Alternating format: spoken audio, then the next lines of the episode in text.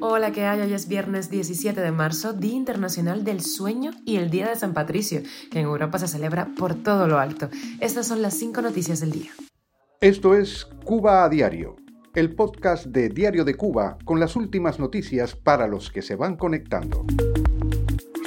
Los gobiernos de Cuba, México y Colombia quieren liderar una agencia de medicamentos en la región. ¿Qué pasará con los hoteles de la española Global y en Cuba que pasan a propiedad de la estadounidense Hyatt? Distancia entre los tanques, así espera el gobierno evitar otro incendio en la base de supertanqueros de Matanzas. Hablamos de crisis migratoria. En febrero llegaron 4.770 balseros cubanos a Florida, un promedio de 170 al día. Un equipo de expertos de la ONU ha concluido que Rusia cometió crímenes de guerra en Ucrania. Esto es Cuba a Diario, el podcast noticioso de Diario de Cuba. Los gobiernos de Cuba, México y Colombia avanzaron ayer jueves en la creación de la Agencia de Medicamentos de Latinoamérica y el Caribe, una iniciativa con la que pretenden fortalecer las capacidades sanitarias de la región y también agilizar la aprobación de medicamentos y vacunas en emergencias sanitarias. Y lo reportó la agencia EFE.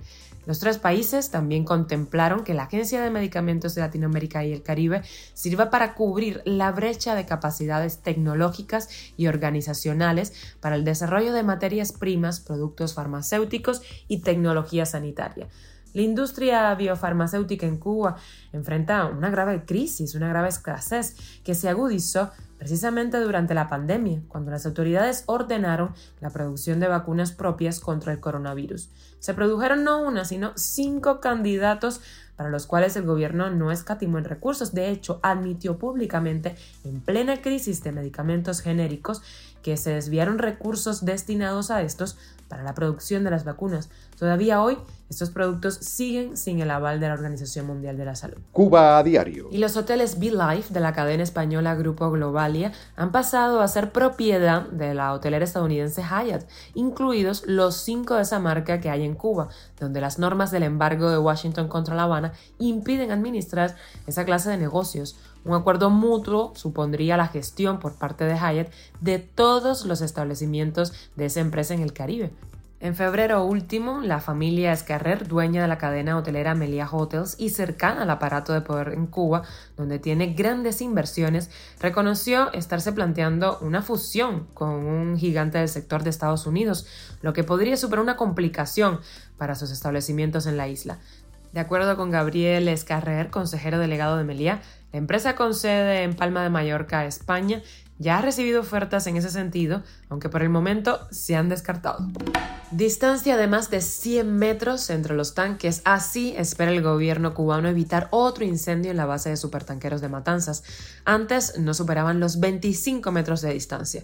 Actualmente se trabaja en la zona donde ocurrió el siniestro para crear un primer tanque, según la agencia cubana de noticias. Rodríguez Cubel, director de la División Territorial de Comercialización de Combustible Matanzas, explicó que se revisaron las normas internacionales y visitaron además instituciones de países como Irán, México y Venezuela para intercambiar criterios sobre el tema. La versión oficial del gobierno cubano fue que el incendio que acabó con la vida de 17 cubanos, entre ellos jóvenes que pasaban el servicio militar y también provocó heridas a decenas, fue provocado por un rayo Ninguna entidad oficial ha hecho público el resultado de la investigación que explique las razones por las que el incendio no pudo evitarse ni controlarse. Expertos explicaron que según las normas estándares internacionales, en este tipo de instalaciones debe haber al menos dos bombas, una de agua y otra de espuma, y al menos una se debe activar automáticamente.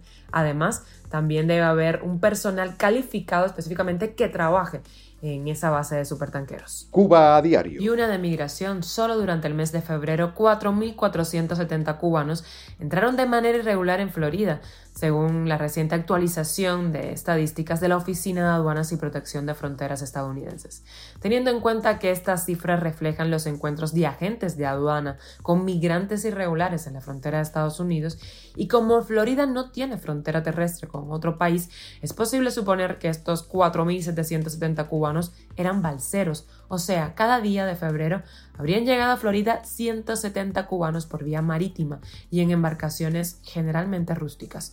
Cifras oficiales confirmaron que Nicaragua fue el punto de inicio de la ruta hacia Estados Unidos para buena parte de los 300.000 cubanos que llegaron a ese país en el año 2022 por vía terrestre.